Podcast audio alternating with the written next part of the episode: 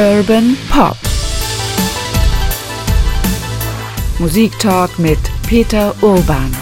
Und das hat mich ja dazu bewogen, eine Examensarbeit zu schreiben. Ja, wie hieß sie genau?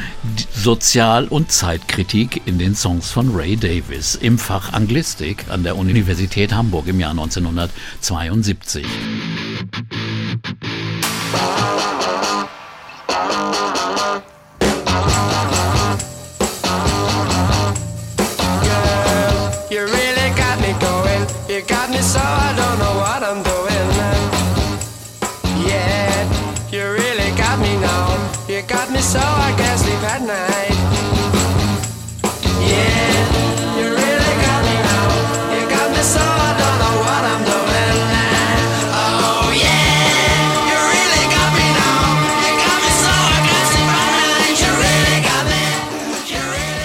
Da ist schon alles drin von den Kings, die ganze Wucht und die ganze Wut, Peter.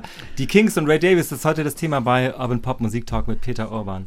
Hört man gleich, oder? Diese ganze, Ganz wunderbar. Diese ganze Aggression, das ist ja, wenn ich das richtig sehe, auch Vorbild gewesen für einen ganz großen Teil von Rockmusik, eine ganze Sparte von Rockmusik später. Ganz, ganz viel. Also ich denke, viele Punker haben auch die Kings heimlich angehört, aber ganz besonders die Britpopper in den 90ern, die waren ganz, ganz äh, wild auf die Kings-Titel. Also die haben ganz viel und auch, glaube ich, damals schon Beatles und Stones haben sich das genau angehört, weil das war so auch in der Verzerrung eine Qualität, die hatten die selbst noch nicht erreicht nicht. Wie haben die Kings das eigentlich gemacht? Das ist das Thema heute bei Urban Pop Musik Talk mit Peter Orban. Die Kings, ja, immer so ein bisschen die Band an der Seite, vielleicht von heute aus betrachtet, neben Beatles, Stones und The Who, durch Dave und Ray Davis ganz stark geprägt. Der eine als Gitarrist, auch gerade zu hören mit seiner äh, speziell verstärkten, ne, verzerrten Gitarre. Das äh, ergründen wir gleich nochmal, wie er das gemacht hat. Und natürlich dem Songschreiber und dem Texter der Band, Ray Davis.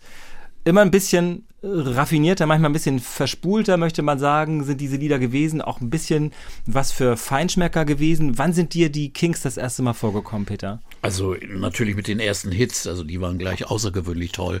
Ich, ich fing ehrlich gesagt diese Art von Musik erst so Ende 64, Anfang 65 anzuhören. Dann kamen gleich so die Kings und, und auch der nächste Titel All the Day and All of the Night und so weiter. Und das sind ja Hooks, die dir sofort in den Kopf gehen. Insofern fielen die gleich sehr, sehr stark auf.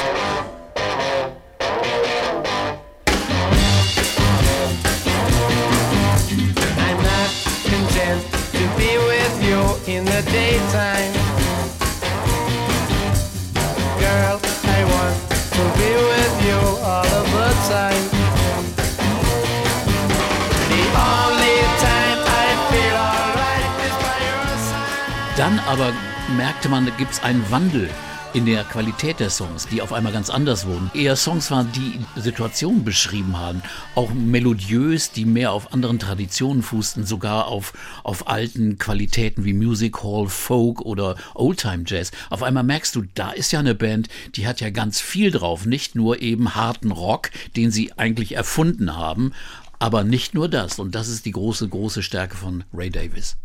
Die Kings und Ray Davis, das ist das Thema heute bei Urban Pop. Und das ist, wie wir schon merken, ein wirklich großes Thema. Viel Musik und viel Musikgeschichte. Wir machen das, ich sag's mal gleich zu Beginn, wieder in zwei Teilen. Die Kings und Ray Davis, das hier ist der erste Teil. Mal sehen, wie weit wir heute kommen mit diesem ersten Teil, bis zu welchem Jahr. Ich bin Oke Nixon aus der NDR Kulturredaktion. Also die Kings, ich, ich habe ein Zitat von Dave Davis im Ohr, da sagt er, ja, ja, ähm, das klingt wie Hard Rock, aber nicht, als ich es damals erfunden habe. Da hieß es noch anders irgendwie. so, das finde ich sehr schön, weil ja, in der Tat haben sie viel erfunden. Es wurde noch Beatmusik genannt, ne? aber es war schon, es war schon äh, eine ganz andere Art von Beatmusik. Also nicht nur das Nachspielen von alten Rock'n'Roll-Nummern oder von schnellen Blues-Nummern, nein, es war schon wirklich was Neues und das war das Außergewöhnliche. Aber so haben sie ja auch nicht angefangen. Nein, genau, und dazu kommen wir auch gleich, wie sie angefangen haben, nämlich wie viele andere Bands auch. Und wir reden gleich auch ein bisschen darüber, wo die Kings und die Brüder Davies eigentlich herkommen, was für eine Prägung Ray Davies ähm, mitbekommen hat von zu Hause und so weiter. Ich wollte einmal auf das, na, sagen wir mal, Image oder auf den Blick, den man auf die Kings von heute aus hat, eingehen. ähm, das wird, ich habe ja so einen Stapel Bücher wieder vor mir liegen, auch in der so autobiografischen Bücher von Ray Davis immer so ein bisschen beschrieben und auch in anderen vielen, vielen Zeitschriften und Zeitungsartikeln die Kings waren immer so ein bisschen, ich will nicht sagen eine übersehene Band, aber eine Band, bei der es immer ein bisschen mehr zu erzählen gab, immer ein bisschen mehr aufzuklären. Wie haben sie es gemeint? Wieso hat das nicht geklappt? Wieso waren die nicht so groß? Wie, wie sind die dir vorgekommen? Ja, die haben eine Menge, man muss schon sagen, Pech gehabt. Also da ist sehr viel Scheitern in der Karriere der Kings, obwohl die musikalisch eigentlich auf der obersten Stufe waren. Aber bei den anderen Bands hat es besser gepasst. Besseres Management, da funktionierte irgendwelche großen Entwürfe, klappten. Bei den Kings hast du dauernd Geschichten, wo Sachen abgesagt wurden, Fernsehproduktionen, Filme. Ach, hat dann doch nicht mit der Finanzierung geklappt.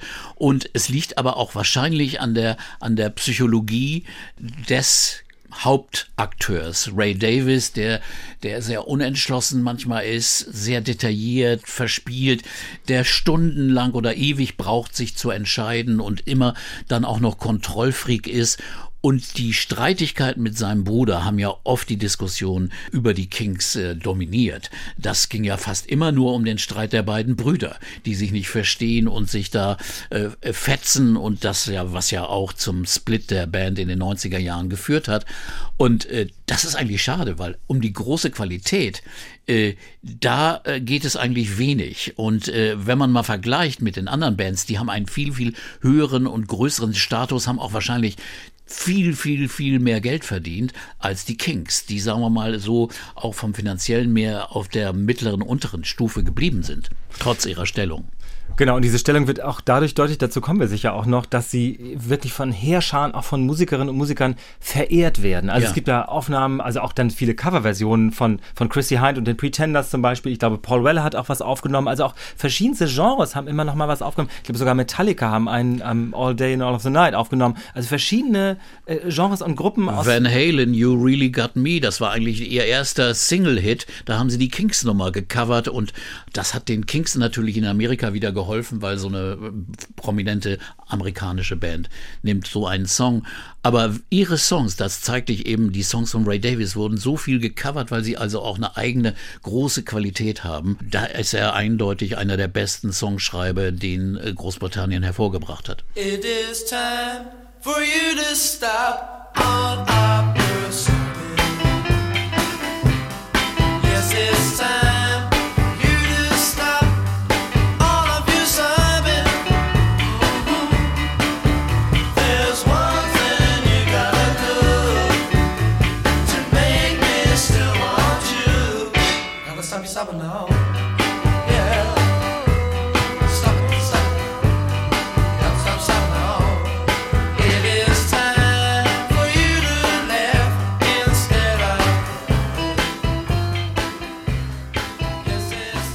Es ist eine wirklich britische Band und äh, es ist eine ja, Familie, die, über die es auch einiges zu erzählen gibt, die Davis-Familie. Genau. Die, ähm, die kommen aus London, aber aus dem nördlichen Teil, ähm, Muswell genau. Hill. Das Muswell Hill heißt, heißt der Stadtteil.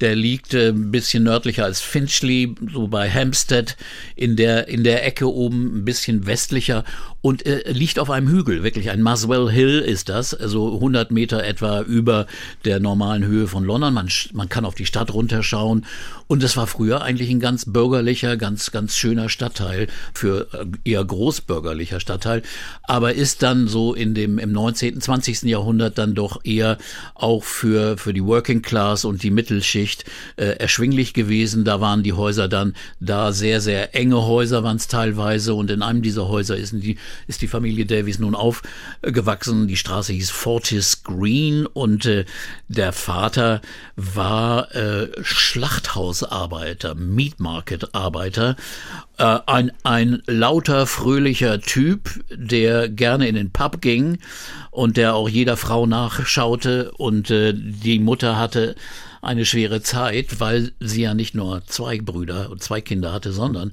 acht Kinder. Genau, vor, vor Ray und Day Davis gab es nämlich ähm, sechs Mädchen. Die sechs Schwestern. Acht Kinder, sechs Schwestern. Und dann diese beiden Bengel, möchte man, möchte man sagen. Ja, das und, ist schon außergewöhnlich. Und das war eigentlich nur ein Drei-Zimmer-Haus. Also wie das funktioniert hat, weiß ich nicht. Und äh, die, die Schwestern waren da, sind auch relativ viel älter, die Schwestern, als die beiden Nachkömmlinge.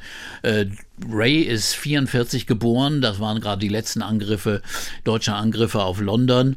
Äh, eine Geschichte heißt, dass also seine äh, eine Schwester ihn aus der Krippe genommen hat, als er ganz jung war und in dem Moment äh, kommt eine Bombe runter und zerstört die Scheiben und die Glassplitter hätten das Kind wahrscheinlich verletzt oder getötet.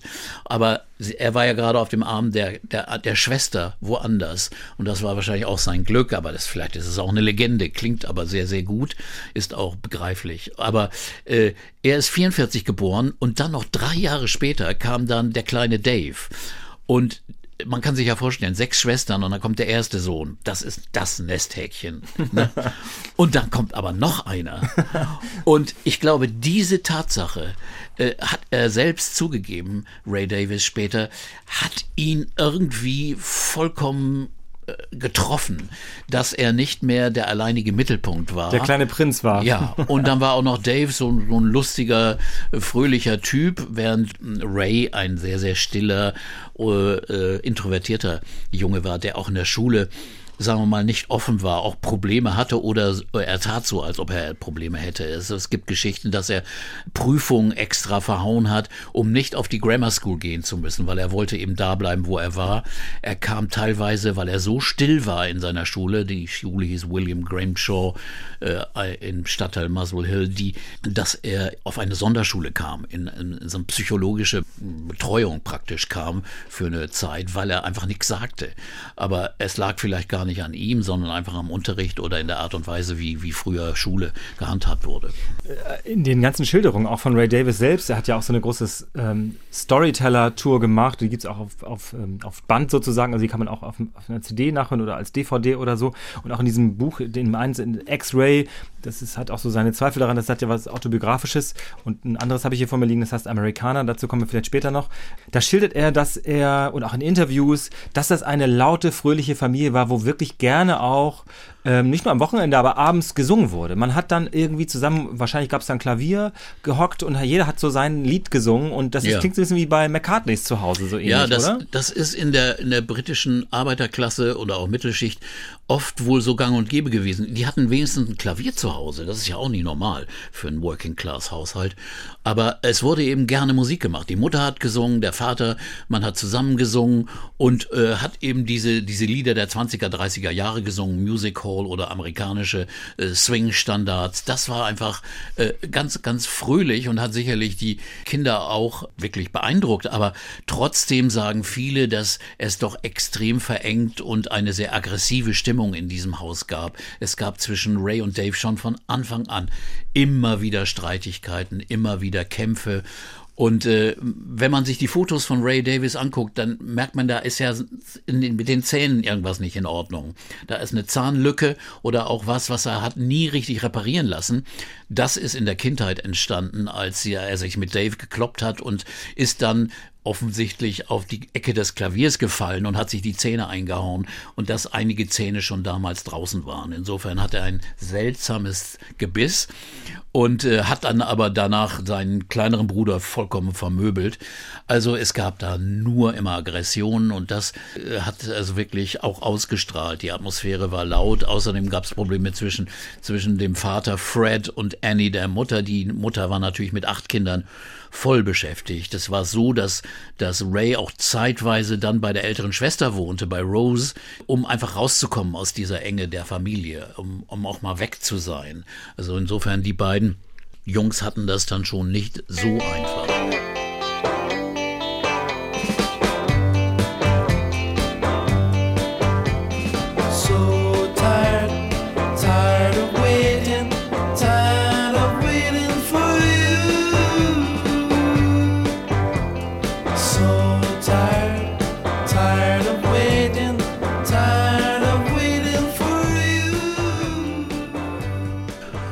Und äh, sind natürlich auf die Musik gekommen und da gibt es ja diese tragische Geschichte mit der ersten Gitarre. Ja, das ist ja geradezu etwas, wo man denkt, das, das ist eine, es klingt wie eine Hollywood-Geschichte und damit meine ich nicht, mhm. dass es lächerlich oder unterhaltsam ja. oder so wäre, oder aber vielleicht ist es nämlich wirklich so gewesen, dass entweder am Tag vor seinem 13. Geburtstag oder an seinem 13. Geburtstag, das schwankt so in den Erzählungen, bekommt Ray von seiner älteren Schwester Renee eine Gitarre geschenkt. Ja, es ist eine, eine unglaubliche Geschichte. Das war der 13. Geburtstag und ich glaube, die Gitarre wurde vorher gekauft und sollte ihm dann am 13. übergeben werden und am, am Abend vorher, glaube ich, ist sie, ist sie ins Lyceum. Das ist eine große, eine Tanzpalast am Strand, also mitten in der Stadt bin selbst ganz oft da gewesen in den 60ern, weil nämlich das dann eine be bekannte Konzerthalle wurde. Das heißt, während der Woche wurde da getanzt. Das gab also für die, für die äh, Paare gab es dann Big Band Tanzabende, Swingabende und am Wochenende spielten dann Rockbands und da äh, konnte man also ganz viel tollste Sachen sehen. Und das ist so ein alter, plüscher, wunderbarer Tanzpalast, großartig, Lyceum. Und da ist die gestorben. Also da ist die umgefallen und das ist natürlich unglaublich bitter. Er kriegt die Gitarre, er weiß, es ist von der Schwester, die gerade gestorben ist, ist also. Das muss ja die ganze Kindheit und Jugend ja, auch überschattet haben, nehme ich mal an. Ne? Die beiden Jungs haben dann aber angefangen, Dave wohl auch und äh, sind dann schon gleich, also da war, glaube ich, Dings, ja genau, Ray war 14 und, und, und Dave 11, sind sie im Pub ihres Vaters, also wo der Vater immer hinging, Criswell Hill hieß der Pub, da sind die, hat der Vater gesagt, komm, spielt doch mal was. Und da sind sie zum ersten Mal aufgetreten, so Instrumentalstücke von den, von den Shadows und solchen Sachen haben sie dann da gespielt. Und das war der Start ihrer musikalischen Karriere. Das war dann das, was sie erfüllt hat neben der Schule. Die Schule war wahrscheinlich dann gar nicht so wichtig mehr. Würdest du sagen, dass Ray Davis, vielleicht auch Dave, aber ich würde mal bei Ray bleiben, auch so geprägt ist durch diese Zeit. Also das ist ja quasi dann ein, wenn er 44 geboren ist, ein Jahrgang oder fast ein Jahrgang wie, ich glaube, Roger Waters, ich weiß nicht genau, das. Ja. Ähm, und, und andere sind, mhm. äh, Paul McCartney ist 42 geboren, ich will jetzt nicht da zu tief einsteigen irgendwie, aber das ist natürlich schon so eine Generation, die auch durch diese, naja, Kriegs- oder frühesten Nachkriegserlebnisse, mhm. durch diese Armut oder sagen wir mal durch die, die Zwänge und Mängel doch sehr, sehr geprägt wurden, oder? Würdest du sagen, das trifft bei Ray Davis auch zu? Ja, der hat ja nun wirklich also verschiedene Perioden erlebt, hat also auch noch, sagen wir mal, die Nachkriegszeit sehr eng erlebt, auch die Not, aber auch kulturell hat also doch noch sehr viel mitbekommen von den alten Traditionen des Singens oder der Music Hall. Und das spürt man ja in seiner Musik. Und das äh, hat auch Spuren hinterlassen. Und er hat dann diesen Wandel auch gesehen. Denn Großbritannien, England hat sich ja extrem äh, gewandelt in der Zeit von einem, sagen wir mal, ganz normalen traditionellen Land und einem großen, großen Königreich, Empire, äh, zu in einem immer kleiner werdenden Empire und einer modernisierten Gesellschaft. Das heißt, da gab es dann mehr Bürokratie, äh, da gab es dann äh, äh, Politiker, die, die sehr, sehr schwierige ökonomische Entscheidungen trafen, Macmillan und so weiter. Das hat er alles hautnah miterlebt und das spürst du in seinen, in seinen Songs. Da geht es ja ganz oft um, um darum, wie im 20. und 21. 20. Jahrhundert, 20th Century Man, die Menschen überleben können bei den Tendenzen zu Diktatur, zu Massenmedien, die die Menschen ausbeuten, zu Industrie, dass also jeder nicht mehr in die Freiheit hat, das zu entscheiden, was er will und dass das alte England weggeht. Das spürst du häufig und das hat er da aufgesaugt, da bin ich ganz sicher.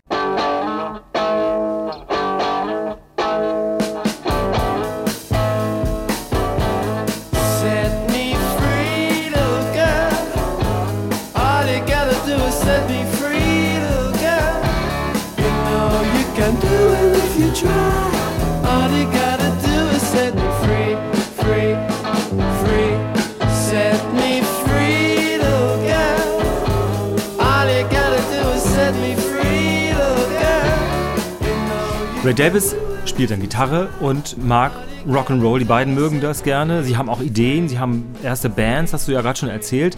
Und wenn ich das richtig sehe, hat dann Ray Davis Kontakt zu Alexis Corner bekommen. Und das ist ja quasi wie so, ein, na, wie so eine Vorschule für die richtige Rockmusik. Bei dem sind ja viele gewesen in ja, London irgendwie. Wie ist das gewesen? Davor muss man noch mal erwähnen, dass die, die Schülerband oder die Band, die sie da aufgemacht haben, mit dem Bassisten Pete Quive, der, der später auch bei den Kinks war, die hatten dann verschiedene Namen. Ein Name war dann The Ravens und äh, die Raben, was ja auch ganz hübsch ist. Und dann hatten sie noch einen Schüler auf ihrer Schule, der äh, hieß Rod. Und es ist tatsächlich Rod Stewart gewesen. Und die haben mit dem zusammen auch geprobt, aber dann haben sie gemerkt, nee, der ist gar nichts. Kann nicht singen. Der, der, der, der ist nichts für uns. Nee, Rod wollte eben Rock'n'Roller sein, wollte so wie, wie Eddie Cochran sein oder sowas. Während, während die King, die, die Davis-Brüder waren mehr so Blues-orientiert. Da kommen wir wieder zu Alexis. Äh, die, die wollten eher sowas spielen. Also Muddy Waters und solche Stücke. Die wollten, also das war ihnen zu, zu, zu glatt. Der wollte einfach nur Rockstar werden. Dieser Stewart und der passte nicht und Ray konnte ihn nicht ausstehen. Also insofern, insofern kamen die nicht Was hätte das aber ergeben? Also ja, das wäre ganz schön gewesen. Kam, kam nicht zusammen. Und äh, nein, und dann hat, kam er irgendwie in Kontakt zu, zu ähm, zu Alexis und Alexis gibt ja immer wieder Ratschläge und hat ihnen dann auch äh, ein, ein, ein Promoter und einen Produzenten empfohlen und einen Kontakt und darüber sind sie dann auch weiter äh, gekommen und hat ja damals, war ja dann gerade schon äh, auch der Ziehvater der Rolling Stones gewesen. Das ging dann relativ schnell eigentlich. Sie kamen dann äh, als Band ähm, zu, sie hießen immer noch The Ravens, zu zwei Managern ganz, ganz komisch. Der eine Manager wollte eigentlich Sänger bei ihnen werden, konnte nicht so gut singen. Dann gesagt, hat Ray gesagt, sag mal, denkst du dir, du kannst vielleicht unser Agent oder Manager werden oder so ein bisschen uns so helfen, äh, Auftritte zu bekommen. Und ja, und der und sein Partner, die sind Manager geblieben, also Ewigkeiten. Diese beiden vollkommen blutjungen Anfänger auch, aber auch ein bisschen, die machten ein bisschen, das waren so ein bisschen so bessere Schnösel, die also gerne am Schreibtisch saßen und hier die dicke Hose machten. Das waren so diese Typen. Äh, und die hatten eigentlich überhaupt keine Ahnung, was sie da tun sollten. Und deswegen haben sich diese beiden einen erfahrenen Manager dazugeholt. Larry Page heißt der, der für eine Company, eine Management Company arbeitete. Das bedeutete aber, dass sie, die Kings auf einmal nicht nur zwei, sondern drei Manager hatten. Die bekamen 30 Prozent von allen Einkünften, also von allen Auftritten, aber was sie nicht wussten, weil sie unterschrieben damals einfach diese Verträge, beziehungsweise durften sie gar nicht unterschreiben, weil die Eltern das machen mussten. Sie waren ja noch nicht mal, ich glaube, Ray war 19 und, und, und, und Dave war 16 oder 17. Also die waren gerade so, dass sie noch nicht unterschreiben konnten. Und dann wurde das unterschrieben und dann Nachher kam raus, dass dieser Larry Page, den sie als dritten Manager rangeholt hatten, einen Vertrag hatte, dass alle Künstler, die er managt, automatisch bei dem Musikverlag, äh, bei dem er auch angestellt war, unter Vertrag sind.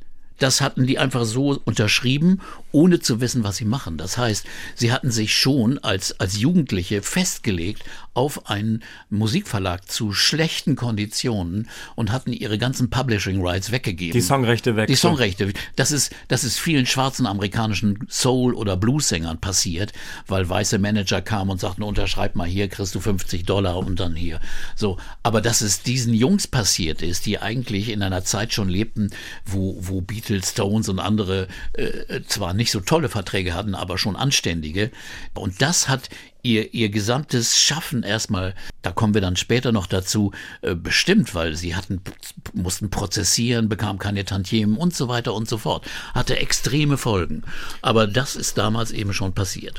Also wenn ich das richtig sehe, ist das erste Album 1964 erschienen. Ja. Man muss das ja aus der Zeit heraus verstehen, oder würde ich mal meinen. Und zwar eben, nachdem die Beatles großen, großen Erfolg hatten. Also sowas wie Beatbands, Gitarrenbands wurden, waren gefragt zu der Zeit, oder? Na ja, klar. 63 war das große Jahr der Beatles und 64 kamen jetzt die Stones, die genauso erfolgreich waren und die einfach, da war klar, da, da war der Markt frei. Also wenn da so eine Band kam, die einen guten Eindruck machte und die Kings sahen mit langen Haaren, die sahen ziemlich wild aus und dann kamen sie dann erstmal zur Überlegung, wie sollen wir eigentlich heißen? The Ravens klang ihnen nicht gut genug. Und dann dachte dieser Larry Page wohl gesagt, hier, äh, das Wort Kink, das ist doch ganz, das heißt sowas wie schräg oder auch ein bisschen, ein bisschen sexuell, abwegig oder so weiter. Aber das klingt doch toll. Und das wurde dann akzeptiert. Ich glaube, Ray mochte es überhaupt nicht. Das war, aber gut, er wurde da überstimmt und die Band hieß von, von nun an The Kinks. Ja, Hauptsache war natürlich dann auch die Musik. Und dieser erste Titel war also ein so durchschlagender Hammer, dass sie ganz schnell erfolgreich waren. Übrigens, die ersten beiden Singles, die sie hatten, äh, waren Coverversionen, die floppten komplett. Äh, sie kam übrigens an einen Plattenvertrag, das musst du ja auch erstmal haben, über, da streiten sich die Geister zwischen Larry Page, der eine Manager, der das dann vermittelt hatte, oder der Produzent Shell Tellme, ein Amerikaner, der für Pi arbeitete. Pi Records, das Pi Records, ja. die, die Plattenfirma arbeitete. Und es wurde dieser Song dann aufgenommen als dritte Single, einen eigenen Song von Ray. Da hatten sie schon Demo gemacht und das Demo klang schon so, wie es eigentlich klingen sollte, wie das Endprodukt auch klang. Und das Irre ist ja diese verzerrte Gitarre am Anfang. Das ist unglaublich. Das sollten wir vielleicht kurz nochmal anhören.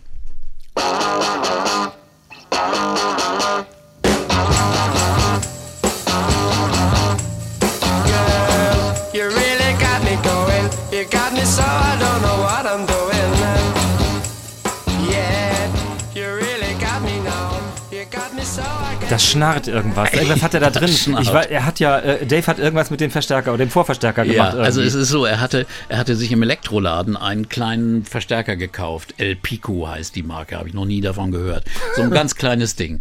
Und bei dem hat er dann den Lautsprecher mit einer Rasierklinge, weil es ihm nicht genug brutal klang, hat er mit einer Rasierklinge den Lautsprecher zerschnitten und dass das eben so schnarrt, dass das dann, wenn dann die Schallwellen kommen, eben so, so macht, ne? Und dann hat er das noch mit einem normalen Gitarrenverstärker weiter verstärkt. Und dadurch entstand dieser Klang. Also eine, eine tolle Idee. Und ich weiß das, also da gibt es Zitate auch von den Beatles, die absolut äh, aufgehorcht haben, sagen, oh, aber was ist das denn für ein Sound? Und die anderen waren schwer beeindruckt von sowas.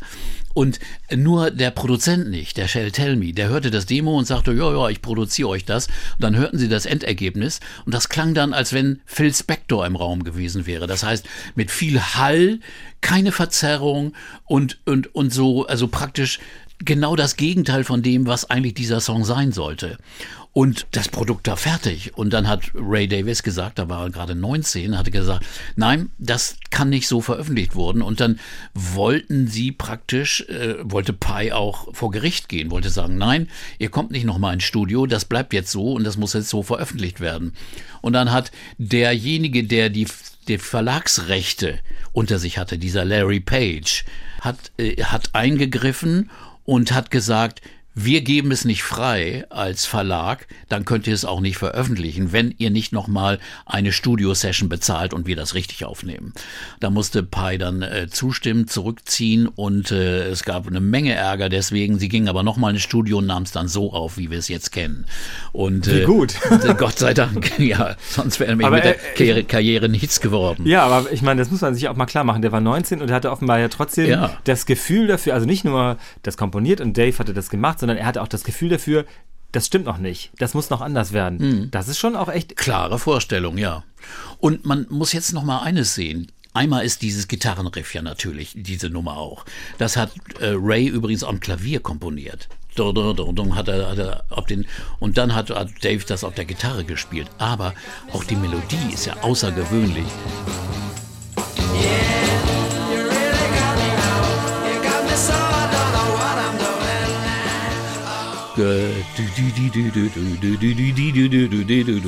Ey, es ist komplett ungewöhnlich. So war eigentlich nie ein Popsong.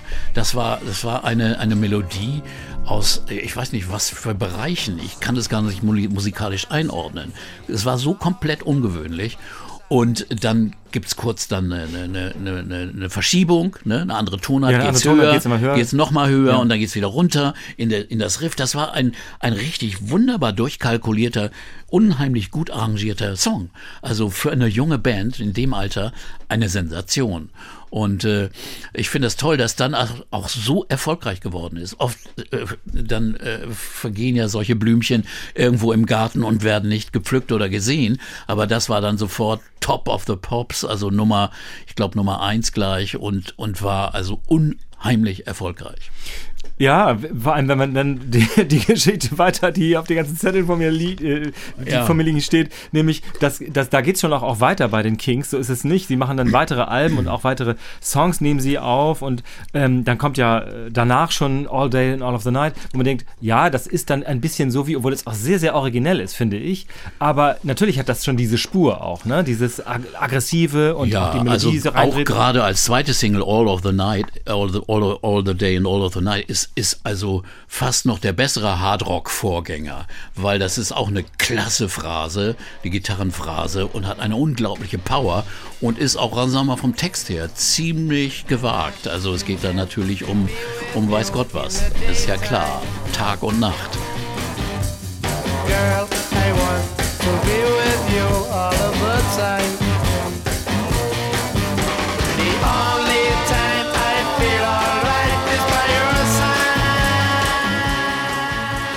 Davon gibt es eine Metallica-Fassung auch, genau. Ja, genau. Das kann man sich vorstellen, finde ich so. In der Tat. Gut, aber die Kings sind dann eben auch in diese Spur gekommen, also nicht nur, dass sie Erfolg hatten, sondern sie mhm. sind dann eben auch bei den großen, wie soll ich sagen, den Aufbruch der britischen Bands dabei gewesen, äh, sozusagen die Musik, die Pop, die Rockmusikwelt zu erobern. Ja. Zu den äh, natürlich die Beatles, die die großen Anführer gewesen sind und die Stones und ich weiß nicht, die Hollies und so weiter.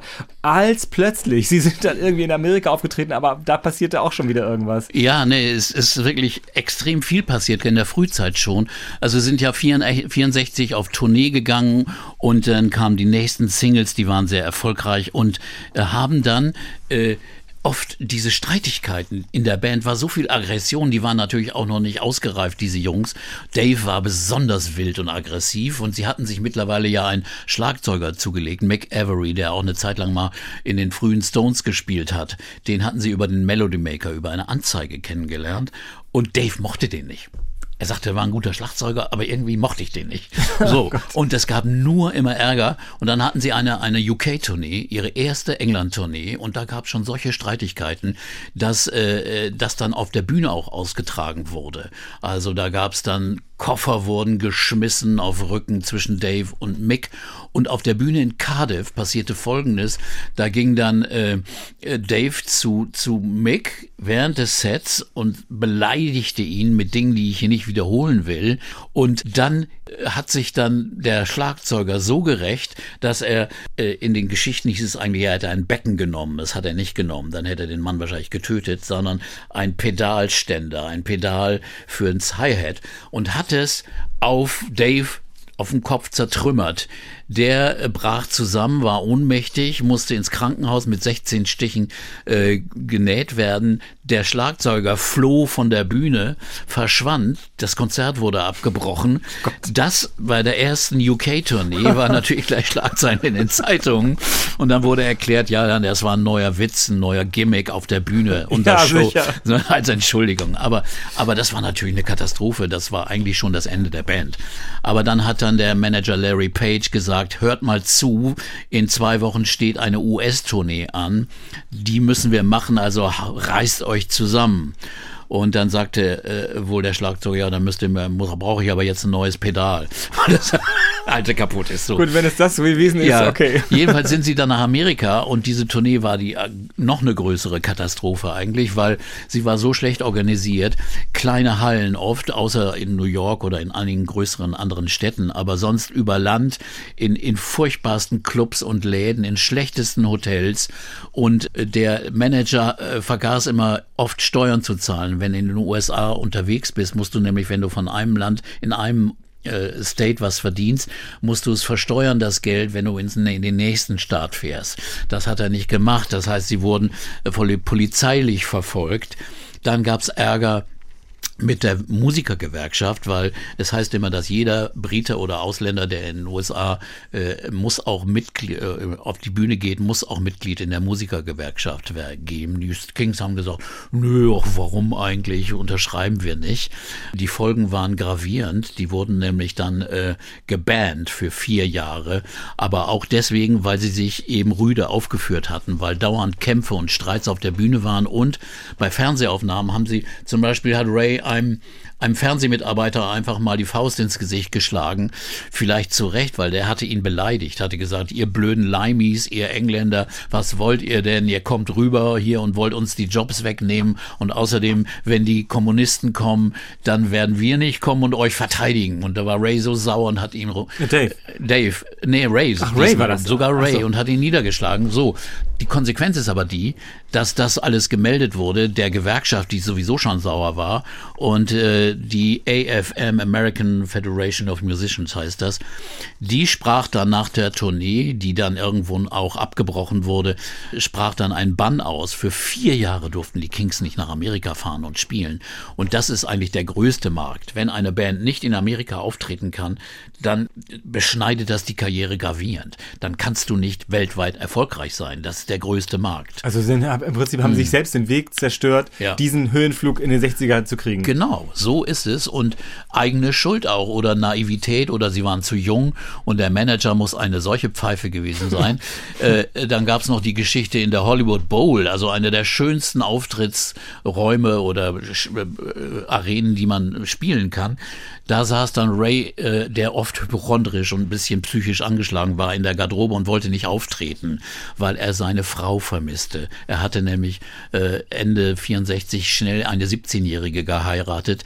Die war schwanger, sie mussten heiraten. Raza kam aus Litauen und die konnte natürlich auch nicht schnell rüberkommen. Litauen gehörte zur Sowjetunion. Also ja, deswegen genau. wegen des Passes. Ja, wegen du? des Passes. Ah, wegen des ja. Passes. Ich verstehe. Sie hatte, sie hatte kriegte, kriegte kein Visum. Also sie, sie, ne? sie war, genau. sie lebte schon, das, das, um das aufzuklären. Ja, ja. Raza lebte in England in so einem Art, also lange in so einer Flüchtlingsunterkunft genau. in der Tat und daher kannte er sie. Aber sie hatte eben keinen, keinen britischen Pass in dem eine, Sinne. Eine ganz tolle Frau, also die, die offensichtlich auch wirklich in die Ray auch sehr verliebt war. Die hatten auch später mehr Kinder, zwei Kinder und äh, jedenfalls äh, saß er da und wollte nicht auftreten. Vielleicht hatte er nur einfach Angst und hat gesagt, ja, ich will meine Frau hier haben. Jedenfalls äh, ist er, ist, ist er dann doch auf die Bühne gegangen, natürlich. Aber der Manager war so sauer, äh, dass er die Band verlassen hat. Der ist einfach in LA dann ins Flugzeug gestiegen, nach London geflogen und die Band, die sowieso nichts äh, auf die Reihe bekam alleine, saß da, kein Mensch da. Sie wussten nicht, wo müssen wir eigentlich hin, welche Hotels, wo ist der nächste Auftritt. Schlecht, ne? Also, also es war das absolute Desaster. Ja, ich, ich, ich habe in einem Interview gehört, Ray hat gesagt, es gäbe drei Gründe, dass sie es in Amerika nicht geschafft haben. Bad Behavior, Bad Management, Bad Decisions. Und das mm. ist ja wirklich alles. Voll richtig. Stimmt ja ne? alles. Und äh, als sie dann nach London zurückgekommen sind, haben sie das erste, erst erstes natürlich diesen Manager gefeuert, äh, was aber nicht so einfach war, denn sie hatten ja die Verträge unterschrieben über das Publishing. Set me free, oh little girl. You know you can do it if you try. All you gotta do is set me free, free, free, free. I don't want no one if I can't have you to myself. I don't need nobody else. So if I can't have you to myself, set wollten immer auch nachweisen mit dem Publishing, wir brauchen diesen Manager nicht, also gilt dann auch der, der Publishing-Vertrag nicht. Dieses, dieser Prozess ging vor Gericht und wurde fünf Jahre später erst äh, in der höchsten Instanz für die Kings entschieden. Aber es bedeutete auch, dass sie fünf Jahre keine Tantiemen ausbezahlt bekommen haben von allen Platteneinkünften. Das heißt, sie hatten eigentlich wenig Geld. Sie mussten immer auftreten, weil das Geld haben sie verdient äh, durch Konzertauftritte. Das konnten sie kriegen, aber keine Tantiemen äh, von Verlagseinnahmen und Plattenfirmeneinnahmen. Und das, das kann eine Band auch total killen. Also, und dann ist es schon erstaunlich, dass er dann noch so viel tolle Musik produziert hat. Ne? Auf jeden Fall, es ist ja das im Grunde die, die, die Songs, die, die reißen ja dann, ja. Erst, das fängt ja erst geradezu an. Also Stop Your Sobbing ist später ja, ja ein großer Hit gewesen für die Pretenders. Ja, und wenn man das Lied. 64. Ja, wenn man das Lied ist 64 schon erschienen und ein wunderbarer Song, der also auch schon eine neue Richtung weist. Und der nächste große Schritt war auch die Single Tired of Waiting for You. So tired, tired of waiting, tired of waiting for you.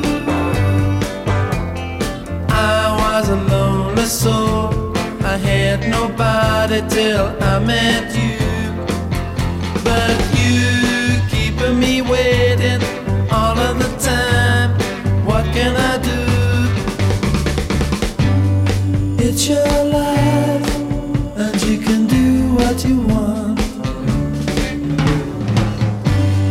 Do what you like, but please don't keep me waiting. Also nicht mehr diesen harten Schlag hatte, sondern eine schöne Melodie hatte, eine, eine, eine sehr weiche Ausstrahlung und auch einen neuen Weg aufzeigte für die Kings. Also dann zeigte, da ist mehr dahinter. So tired, tired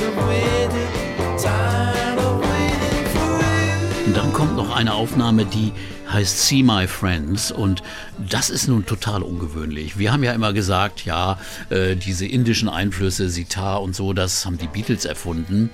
Nun muss man eigentlich mal hier konstatieren, dass das eigentlich zum ersten Mal von den Kings eingeführt wurde, diese Art von Musik. See my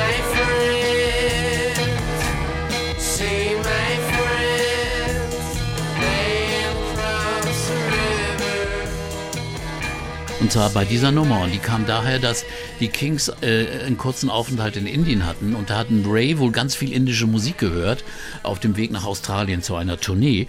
Und hat dann diese Nummer gemacht, die also einen typischen indischen Drohnen hat und äh, eigentlich nach Sitar klingt, aber es ist keine Sitar. Es ist eine Gitarre, die so gespielt äh, wird und so auch klingt, so eingestellt ist, dass es wie eine Sitar klingen soll. Und angeblich sollen die Beatles dann auch gesagt haben, hier, Mensch, hm, da wir, können wir lasst auch. uns mal das, diese, dieses Instrument besorgen.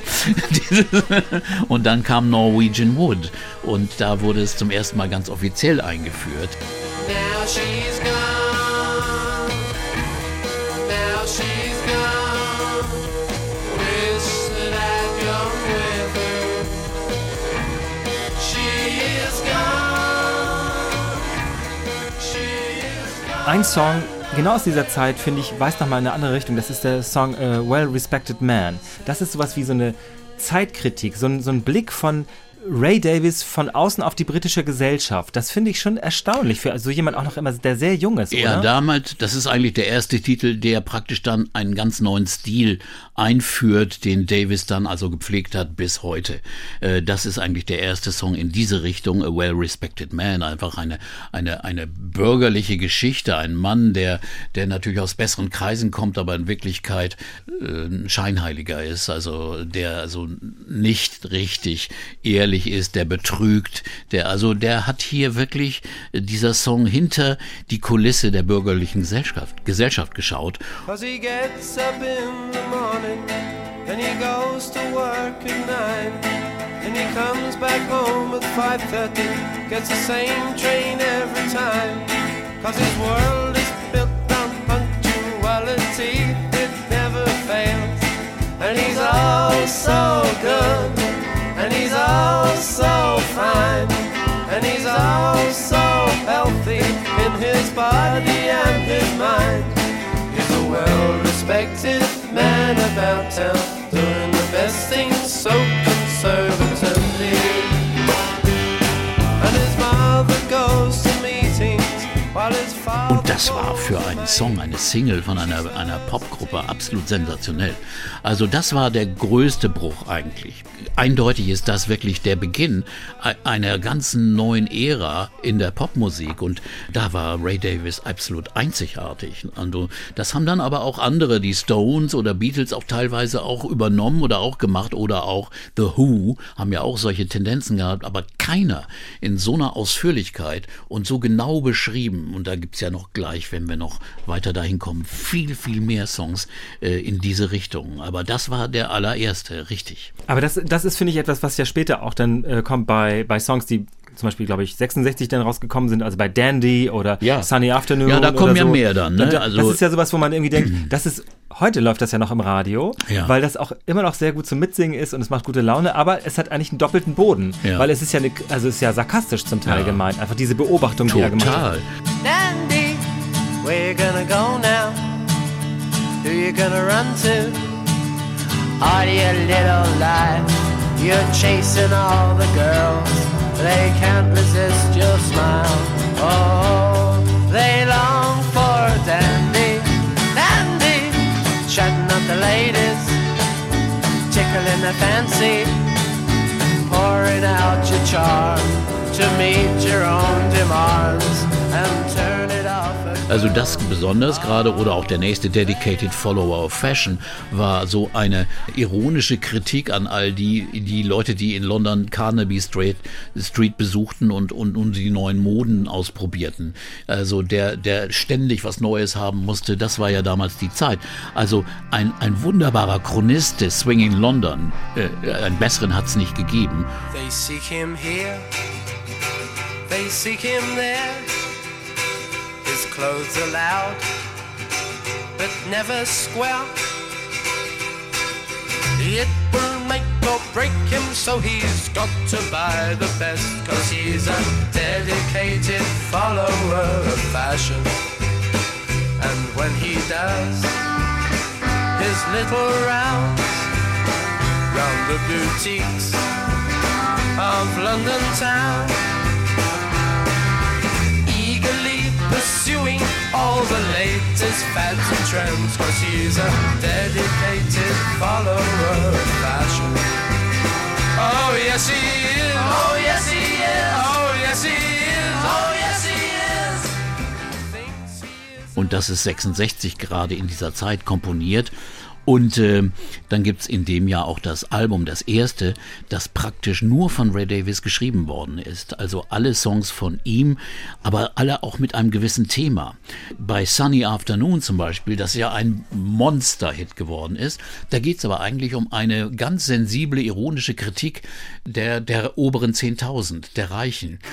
Und besonders hier um einen, da hat die Steuer so viel weggenommen, dass er nicht mehr auf seine Yacht kann, nicht mehr sein Haus eigentlich bewohnen kann. Nun kann er nichts anderes Schlimm. machen als faul, lazy und faul in der Sonne sitzen. Das ist das Einzige, was ihm übrig bleibt. The taxman's taken all my dough and left me in my stately home, blazing on a sunny afternoon. And I can't sail my yacht. He's taken everything I got. All I've got's this sunny afternoon. Save me, save me, save me from this squeeze. I got a big fat mama trying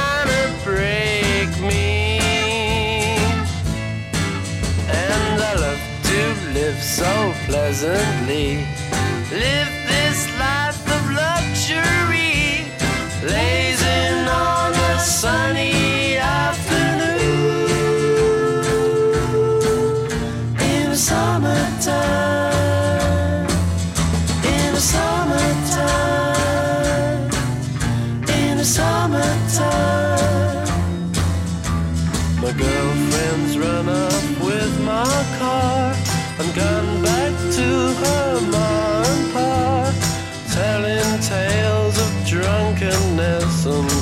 cruelty.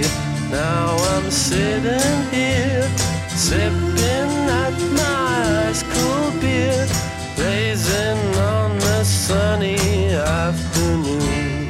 Das ist aber eine ganz, ganz bittere, sarkastische Beschreibung in einem sonnigen, schönen Popsong. Äh, einer, der, einer der auffälligsten Songs der 60er Jahre. Ein anderer, der quasi ja dann das, das, das andere Ende der, des Spektrums oder dieser Gesellschaftskritik beinhaltet, ist Dead End Street. Ja. Den muss ich zugeben, habe ich erst so richtig jetzt, ich kannte das Lied schon, aber richtig nochmal verfolgt, was da beschrieben wird. Man hat das Gefühl, Ray schreibt über sich selber. Vielleicht hören wir mal rein, was da, was da für Texte sind.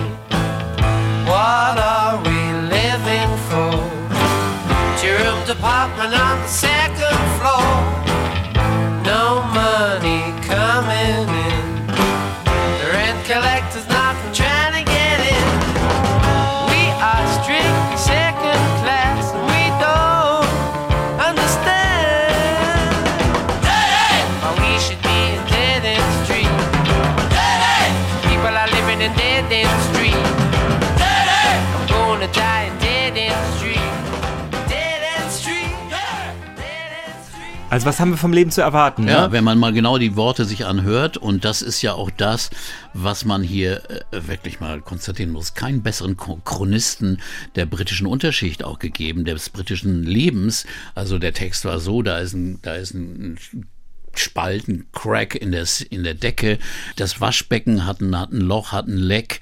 Und wir essen am Sonntag, essen wir nur Honigbrot, mehr haben wir nicht. Und äh, leben da im zweiten, äh, äh, in der zweiten Etage in irgendeinem kleinen abgewrackten äh, Apartment. Und das beschreibt er so plastisch mit wunderbaren Worten. Und wir leben alle in einer Dead End Street, in einer Sackgasse. Also das ist ja nicht nur die Sackgasse als, als Straße gemeint, sondern auch eben äh, als soziales Bild.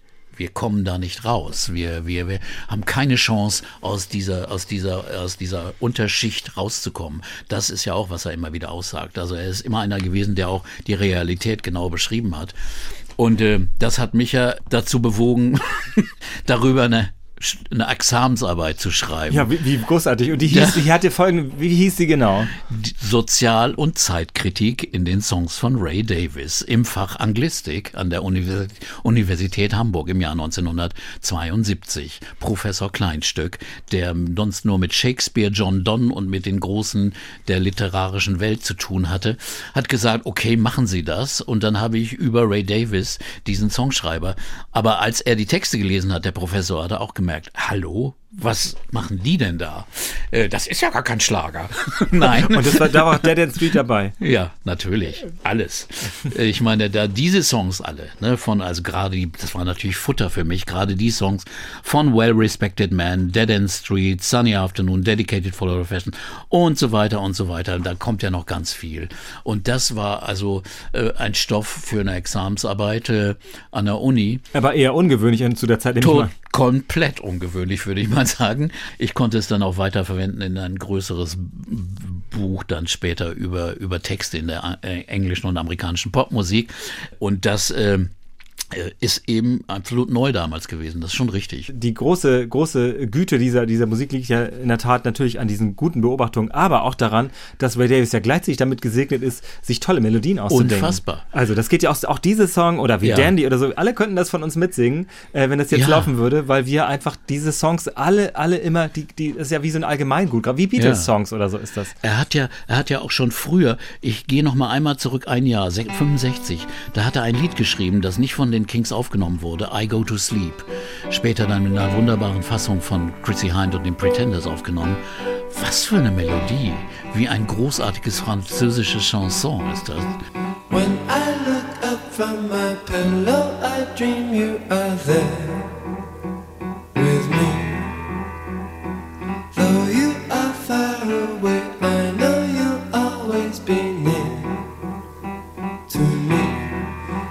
go to sleep, sleep, and imagine that you're there with me. I go to sleep, sleep and imagine that you're there with me.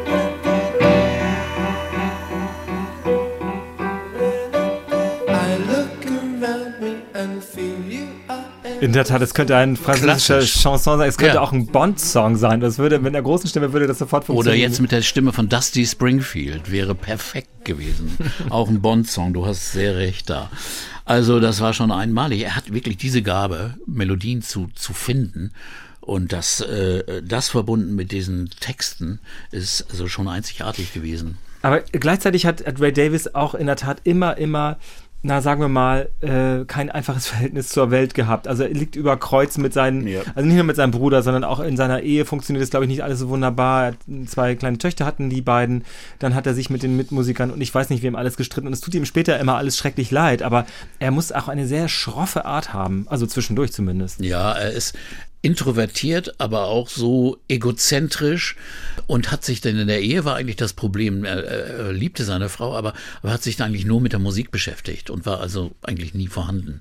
Er, er war absolut treu. Er hat zum Beispiel Folgendes gemacht, als sie auf der ersten chaotischen USA-Tournee waren, war er frisch verheiratet und junger Vater, ist, er- ist er im Hotel geblieben immer. Sein Bruder, eine unglaublich Halodri, der, und die anderen sind nur auf Partys gewesen und, und Dave hat es dann so weit getrieben, dass er aber auch ständig betrunken war und dann auch jede Droge genommen hat, die es nur gab. Er ist dann später auch spä äh, auf, auf einem schlechten LSD-Trip hängen geblieben und hat dann jahrelang Aliens gesehen und seltsame Sachen erzählt. Also der hat großen körperlichen und geistigen Schaden durch Drogen und diesen ganzen Alkoholmissbrauch äh, gehabt. Dadurch aber auch diese Aggression in dieser Band. Wenn keiner so richtig klar im Kopf ist, ne? dann, dann gibt's natürlich auch nur sowas. Und dann sehr, sehr temperamentvolle Leute, die also nicht kontrolliert aufgewachsen sind. Die sind ja in einer Welt aufgewachsen, wo einfach, einfach alles gleich rausgehauen wurde. Sie mussten, wie gesagt, immer auf Tournee sein. Sie mussten immer spielen. Das gab natürlich zeitlichen und physischen Stress. Sie wohl mussten Alben aufnehmen mit diesem anstrengenden Ray Davis, der zu viel wollte. Es gibt so eine Anekdote, da hat er mal als bei bei Dedicated Follower Fashion sollte am Anfang die Gitarre wie eine Ukulele klingen. So, und das äh, kriegten die nicht hin. Und er wurde so zornig und hat sich so aufgeregt, dass er das Band genommen hat, die, aus der dicken Bandmaschine, diese, diese Also dicken, Tonband, das Tonband. Diese Tonband, die dicken Ja. Bänder, die sind ja so, so dick gewesen, hat er auf die die Spule auf den Boden geknallt und hat sie mit Feuer ange, hat sie angesteckt, hat das Band verbrannt. solche, solche absolut erratischen äh, Reaktionen und äh, Es- es äh, macht das Arbeiten schwierig. Es, es gibt da noch eine, eine, eine Sache, die auch irgendwie hässlich ist, aber äh, ehrlich gesagt, das tut einem vor allem musikalisch drum le- leid und natürlich auch um die Menschen, klar, aber es ist nämlich die Geschichte mit Nicky Hopkins, der ja, Ah, ein, ja. ein sehr, sehr bekannter ähm, Studiomusiker war, ein, ein Pianist, ein sehr begabter Mann. Man wundert sich ja bei wie vielen Aufnahmen, nicht nur bei den Kings, auch bei den Stones und bei den Beatles Solo später und bei divers, du weißt es viel besser, wo er überall gespielt hat, also hunderte, hunderte Aufnahmen. Ja, ein fantastischer Klavierspieler, ja. Und mit dem hat, der hat äh, sehr auch diesen Sound äh, geprägt, dieser, dieser Mit-60er Aufnahmen der, Mhm. der Kings. Und dann hat sich Ray Davis mit dem auch echt schrecklich überworfen und hat, war sehr undankbar. Und Nicky Hopkins hat irgendwann gesagt, ich habe keinen Bock mehr. Ja, ja. Also wie, wie, wie schade im Grunde genommen. Ja, das, äh, da, ich weiß auch nicht, was da mit dem Mann äh, los war. Da war er einfach wahrscheinlich einfach nicht nicht gesettelt und fühlte sich auch ehrlich gesagt immer wieder frustriert. Er hat immer wieder gesagt, warum ist das bei uns so? Diese, diese Prozess und diese ganzen rechtlichen und vertraglichen Probleme, die die Kings immer wieder verfolgt haben, die, die sind sehr äh, anstrengend und nachtragend für die Kings oder für Ray gewesen. Es gab ja immer wieder Projekte, wo, wo auch äh, mal Fernsehfilme realisiert werden sollten oder Shows und dann klappte die Finanzierung nicht. Es gab immer wieder solche Dinge, die äh, bei den Kings fast schon typisch waren. Also äh, die hatten ehrlich gesagt so ein Image auch nach draußen hin. Marion Faithful hat mal gesagt, das ist komisch bei diesen Kings. Also ich bin mit denen zusammen gewesen und es ist so eine so eine aggressive, dunkle Atmosphäre. Es ist nicht locker und beschwingt oder so, sondern düster. Und das hat äh, vieles geprägt. Die Musik, Gott sei Dank nicht. Ja, oder eben nur auf eine Weise, die das dann Ja. irgendwie spannend macht. Und da gibt es ja den, also was heißt den, bei so vielen großen Hits, die wir ja gerade schon aufgezählt haben, äh, sticht aber trotzdem Waterloo Sunset 1967 nochmal heraus, finde Mhm. ich, oder? Also ist es echt einer, eins meiner Lieblingslieder, muss Ja, ich es sagen. ist einfach ein wunderschöner Song, äh, nicht mit großem sozialkritischen Inhalt, sondern es ist einfach eine Beschreibung. Äh, Zwei Verliebte stehen da und schauen sich diesen wunderbaren Sonnen Sonnenuntergang an. Und, aber es ist ein, ein zeitloser, äh, endlos gültiger Welthit.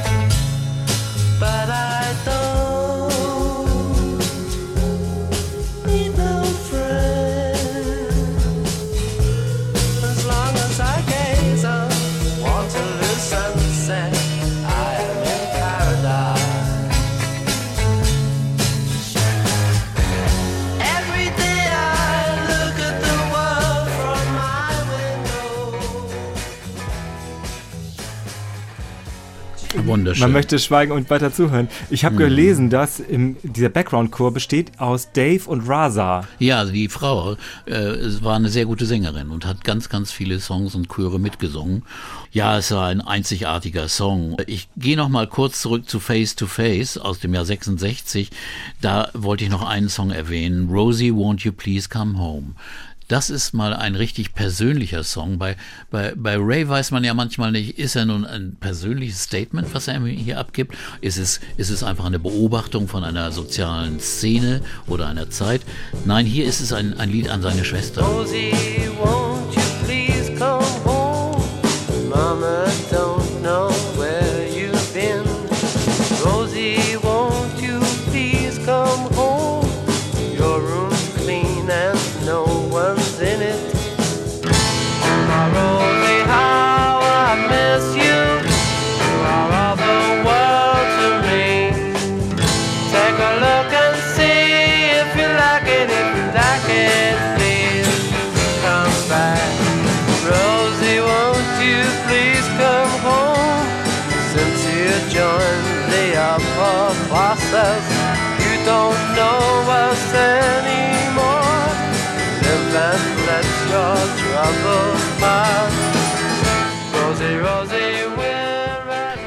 ist ja mit ihrem Mann weggegangen nach Australien. Also eine von ihren eine, von die älteste, ich glaube, es ist die älteste Schwester sogar.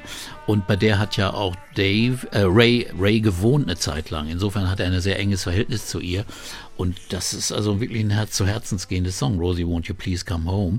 Und dann auch gibt's da ein Lied, Session Man heißt das, über die Musiker, die überall mitspielen und nur äh, nichts entscheiden können, einfach nur nachspielen müssen. Da könnte man natürlich meinen, das ist auf Nicky Hopkins gemünzt. Da bin ich jetzt nicht so sicher.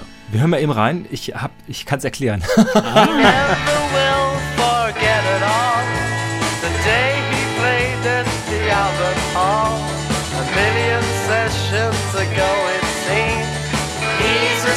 A session man. A chord progression. A top musician. A rock and roll or folk star. A Philharmonic orchestra. Everything comes the same to him. He's a session man. A chord progression. Also es ist so, zumindest das, was ich nachgelesen habe und nachgehört habe, Nicky Hopkins spielt hier, er spielt das Cembalo. Ja. Aber es ist nicht auf ihn gemünzt, aber er war trotzdem leicht angefressen, weil es ist ja, wird ja beschrieben, die Situation, Session Man kommen und gehen, Ja. spielen, was sie sollen und hauen wieder ab mit so einer Tagesgage. Und das war natürlich bei aller persönlichen oder nicht Wertschätzung, weiß ich nicht genau, auf jeden Ja. Fall war das das Leben von Nicky Hopkins im Grunde Genau. genommen. Also dieses Album Face to Face ist wirklich außergewöhnlich, denn da gibt es zum Beispiel noch einen anderen wichtigen Song, Holiday in Waikiki. Äh, wenn man da genau mal hinhört auf die Worte, heißt es, ist es eigentlich ein Song, der sich Gedanken macht darüber, wie äh, die Kultur der indigenen Bevölkerung für touristische Zwecke ausgenutzt wird. Darüber hatte sich damals eigentlich noch niemand so richtig in Popsongs Gedanken gemacht. Oder auch in anderen Song Most Exclusive Residence for Sale. Also auch wieder die, die Geschichte von Sunny Afternoon, dass hier nun ein, ein Wohlhabender nun nicht mehr sein riesiges Anwesen finanzieren kann. Das hast du ja in England öfter, dass das einfach zu groß ist, dieses Schloss. Und man kann es nicht finanzieren, dann muss man es verkaufen oder ins Museum äh, umwandeln und so weiter. Und das äh, hat er gerne aufgenommen. Das ist wieder so ein wunderbar ironischer sozialer Kommentar. Jetzt ist natürlich die Frage, ob die dieses äh, zurückgeworfen sein auf, das ist ja von der Australien-Tournee gesprochen, aber eben vor, auf, vor allem auf äh, Großbritannien, hat das auch diese britischen Themen zur Folge gehabt? Oder ist das Unsinn, das so, zu, das so diese Verbindung herzustellen? Du meinst, weil sie nur da sein Ja, konnten? genau. Nein, das glaube ich nicht unbedingt. Nein. Die Platten wurden ja immer noch in Amerika auch verkauft und waren relativ erfolgreich. Also insofern äh, nicht so erfolgreich, wie sie hätten sein können, aber wenn sie öfters da gewesen wären, aber ich glaube eigentlich nicht, dass das eine Rolle spielt. Im nächsten Jahr gab es schon wieder ein Album, Something Else. Da gab es einen herausstechenden Song David Watts über äh, einen, einen Mitschüler, den sie da äh, ein bisschen ironisch in die Mangel nehmen. Oder eben End of the Season. Das ist ein wunderbares Lied über das nun, also auch in der oberen reichen Gesellschaft, dass äh, irgendwo in Urlaubsparadiesen nun die Saison vorbei ist und man ganz traurig ist und so weiter. man hat ja keine anderen Sorgen. Aber und, weißt du, was mir da am besten gefällt, ist Two Sisters. Ja, genau, das, das wollte ich gerade erwähnen. das ist in der, wir hören vielleicht mal rein und dann äh, schließt sich, was vielleicht daran lustig ist. So then I looked into her mirror. Priscilla looked into the washing machine and the drudgery of being wed. She was so jealous of her sister and her liberty and her smart young friends. She was so jealous of her sister. So Bella looked into the wardrobe Priscilla looked into the frying pan and the bacon and eggs and the breakfast dessert. She was so jealous of her sister and her way of life and her luxury flat. She was so jealous of Ja, ich weiß, wovon er singt. Er singt natürlich von sich und Dave, oder? Ja, findest du? Ja, also ich finde, er sagt, äh, die eine Schwester sitzt, guckt in die Waschmaschine und die andere guckt nach draußen oder er guckt in ihre Garderobe und die andere guckt in die Bratpfanne. Ja, das ist schon ganz toll. Echt? Aber dagegen spricht die Schlussfolgerung am Ende. Da wird ja ein romantischer äh, Schluss gewählt. Das heißt, dass dann die, die arme Schwester doch zufrieden mit ihrem Leben ist, weil die, die, die Reiche und der es besser geht, die hat ja nichts im Leben. Sie hat aber ihre Familie und zwei Kinder und ist nun zufrieden damit. Das. Gut, aber ich, ich, ich sehe der Ray und der sitzt ja. zu Hause und Dave treibt sich rum und das möchte er eigentlich auch gerne haben. Aber wer weiß, was ja, dahinter Vielleicht ist es das vielleicht auch. Genau. Auf jeden Fall ist es auf jeden Fall sehr lustig und du merkst natürlich auch erstmal spielt wieder Nicky Hopkins hier, das hört man ja auch gleich. Ja. Ähm, davon abgesehen ist das einfach geistreich. Das sind mhm. aber auch Lieder, da, da, da denkt man auch, das könnten auch Szenen sein, also Szenenlieder ja. oder das könnte eine, eine, eine Revue sein oder das könnte ein Film sein oder sowas. Mhm. Er hat mhm. Schon diese bildliche Gabe irgendwie. Ja, da ist schon viel dran. Dann gibt es natürlich dann äh, äh mehr Songs noch in diese Richtung. Äh, Mr. Pleasant ist ein anderer Song, auch aus diesem Jahr und Autumn Almanac, das ist auch ein Lied, da, da geht es darum, wie die Unterklasse, die Working Class so lebt. Wir gehen nach, nach Blackpool äh, im Urlaub und wir, wir machen das und das und das. Eine äh, wirklich exakte Beschreibung, äh, wie es wirklich ist. Wir machen den Afternoon Tea mit diesen, diesen Dingen und so weiter. Das beschreibt er in diesem Almanach äh, des Herbstes. Äh, äh, ist so eine Verbindung aus, aus Herbststimmung und ja, damit leben wir, eine Zustandsbeschreibung äh, seines Englands in der Zeit. Also schon, schon ganz beeindruckend.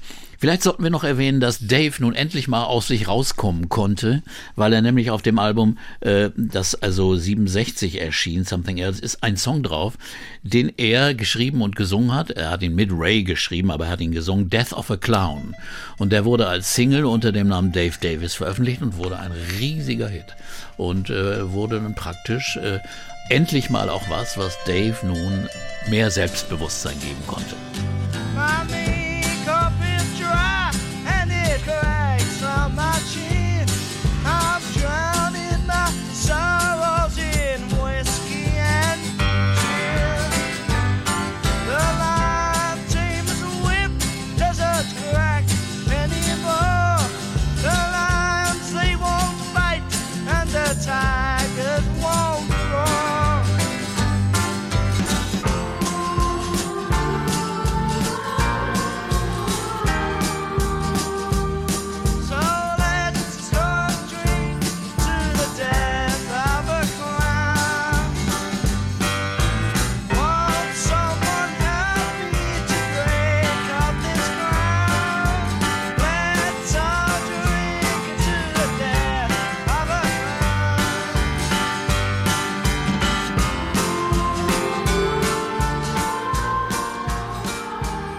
Ja, das ist ein Gassenhauer, richtig, Ja. ne? Er hat es einfach auch drauf, muss man sagen.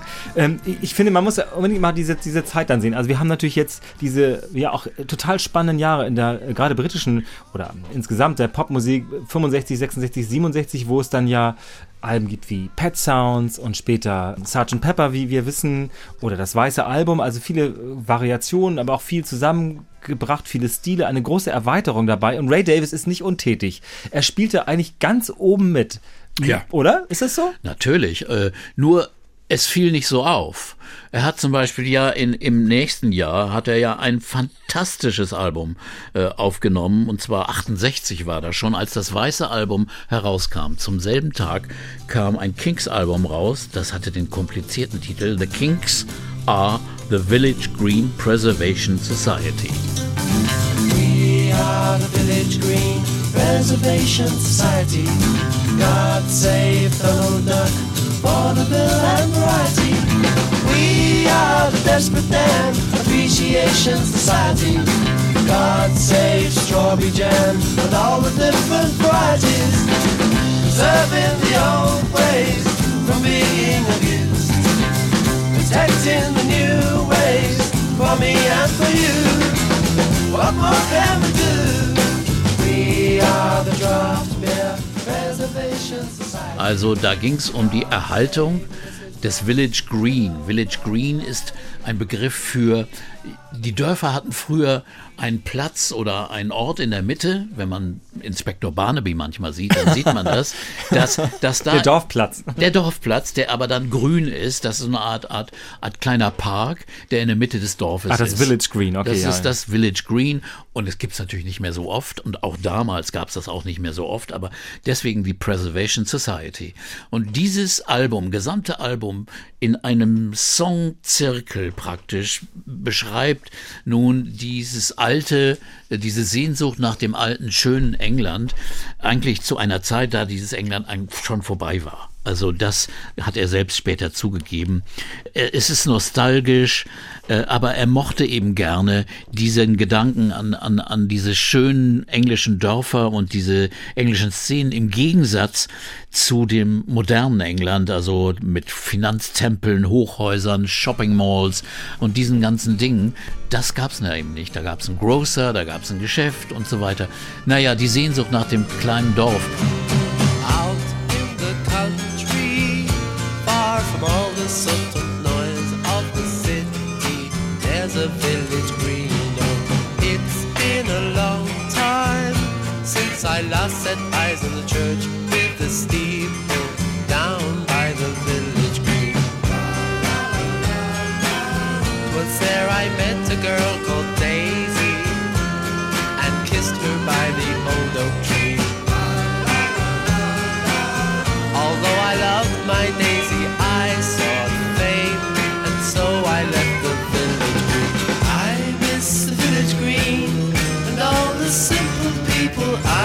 miss the village green, the church, the clock, the steeple.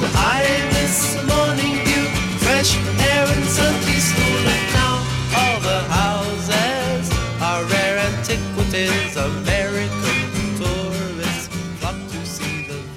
Aber da hat ein wunderschönes Album gemacht, das musikalisch auch wirklich wunderschön ist, muss ich sagen. Und äh, kam aber total unerfolgreich nur, nicht mal in die Charts, glaube ich. Also unfassbar. Was da auch mit der Plattenfirma los war, weiß ich nicht. Die auch schlechte Promotion gemacht haben für solche Dinge. Das muss man auch mal sagen. Also äh, es gab eben auch äh, äh, großartige Marketingaktionen, die auch für den Erfolg der Beatles und Stones mit verantwortlich waren. Und da hatten die Kings immer die, das schlecht, die schlechtere Seite. Aber das ist echt erstaunlich, weil natürlich, also erstmal fällt auf, dass die, dass die Albumtitel offenbar alle sehr lang sein konnten damals. das, also Sgt. Pepper's Lonely Hearts Club Band, The Village, äh, The Kings are the Village Green Preservation Society, das ist ja schon, ich meine, vielleicht auch nicht so eine gute Idee, am selben Tag eine Platte rauszubringen, wie Das die Beatles, wusste, ja, ich weiß nicht, ob sie das nun irgendwie wussten. Sie hatten aber, das ist ein, doch ein Hauptgrund, man brauchte schon eine Single oder einen Hit. Und der war auf diesem Album überhaupt nicht drauf. Da war eigentlich nichts, was also äh, als Single groß in die, in die Aufmerksamkeit kam. Und das hat natürlich äh, dem Album auch geschadet, obwohl da sind ganz außergewöhnliche Songs drauf. Also, Aber ist es in der Tat, also jetzt mal davon abgesehen, dass vielleicht so ein großer, großer Hit fehlt, dazu kommen wir ja gleich auch noch zu einem, einem weiteren sehr bekannten Lied aus dieser Zeit, ist das ja erstaunlich, also es ist ja auch ein Konzeptalbum. Das hat ja oft mal, Mhm. auch das, die Möglichkeit bestand ja damals Ja. dann auch schon. Ja, unbedingt. Also das gab's ja schon, da gab's ja schon andere Vorgänger, also auch The Who, die äh, selbst gesagt haben, wir sind von den Kings extrem beeinflusst. Pete Townsend hat ganz ehrlich immer gesagt, also das waren mit unsere Vorbilder und so ähnliche Musik haben The Who auch gemacht und haben das aber schon früh auf dem Album The Who Sell Out äh, eine Art Konzeptalbum gemacht. Da ging's um Verkaufstechnik äh, und so weiter, Werbung und äh, äh, die Beatles natürlich mit Sgt. Pepper und äh, insofern war das auch die Zeit, aber aber da waren die Kings mit ganz ganz vorne dabei. Also eigentlich war ja auch schon Face to Face davor und Something Else waren ja auch irgendwie Konzeptalben mit diesen Liedern über die verschiedenen Schichten der englischen Gesellschaft, mit der Kritik, mit der Ironie, das waren ja auch schon eigentlich Konzeptalben. Aber so deutlich wie bei diesem Album war es also sonst nicht, nein. Trotzdem bleibt diese, dieses Album wie so ein, na, man denkt, wo ist der Film dazu? Oder wo ist die Ja. Story dazu? Oder, Das so, oder ist das richtig. Musical oder irgend Mhm. sowas. Ganz komisch, finde ich. Ja, das hätte einen schönen Film geben können, das ist schon wahr. Da gab es immer mal wieder Gespräche, aber es wurde nie was realisiert. Äh, und das äh, ist, wäre wirklich ein Anlass gewesen. Und äh, aber anscheinend gab das allgemeine Interesse das damals dann auch nicht her.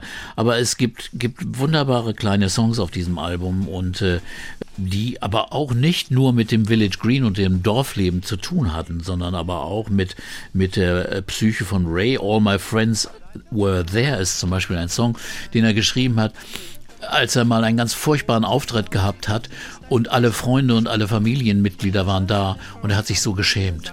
Und darüber hat er ein, hat er ein Lied geschrieben. Also insofern. All of my friends were there. Not just my friends, but their best friends too. All of my friends were there to stand and stare, say what they may. The Kings und Ray Davis, das ist das Thema, das war das Thema bei Urban Pop Musik Talk mit Peter Urban. Das war hier jetzt die erste Folge. Wir machen hier mal einen Schnitt, denn danach kommen noch mächtig viele Alben, über die wir reden sollten und mächtig viele Lieder, die interessant sind. Lola zum Beispiel.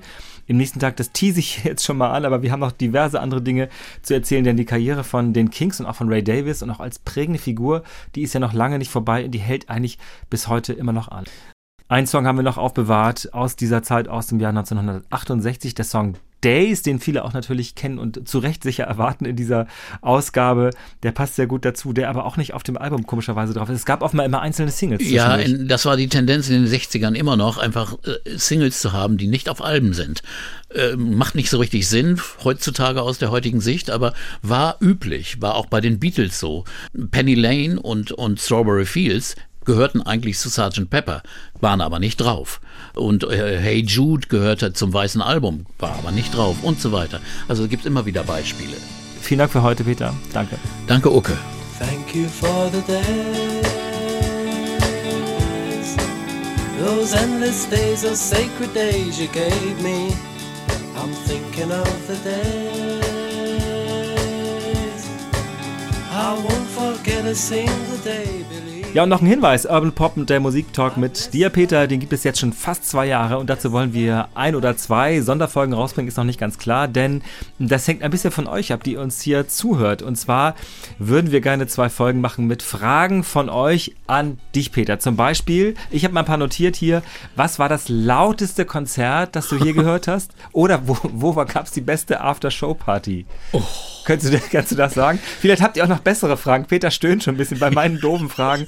Schreibt uns doch bitte eure Fragen an Peter Urban an urbanpop.ndr.de.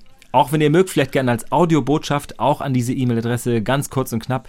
Wir sind ganz gespannt, was da kommt. Und was war das lauteste Konzert, weißt du das? Äh, Ich weiß es nicht, muss ich genau überlegen. Es gab zu viele. Deswegen sind meine Ohren schlecht. Ist so. Wir sind gespannt auf eure Fragen. Herzlichen Dank. Bis bald.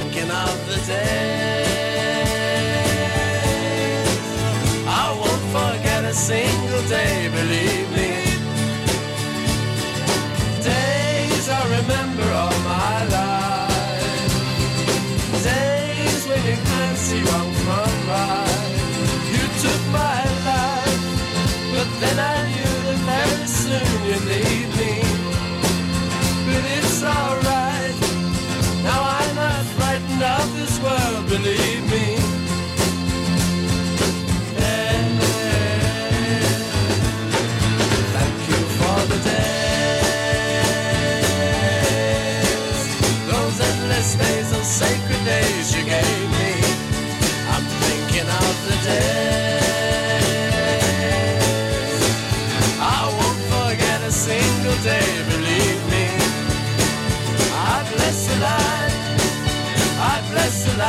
shines on you, believe me. And though you're gone, you're with me every single day, believe me.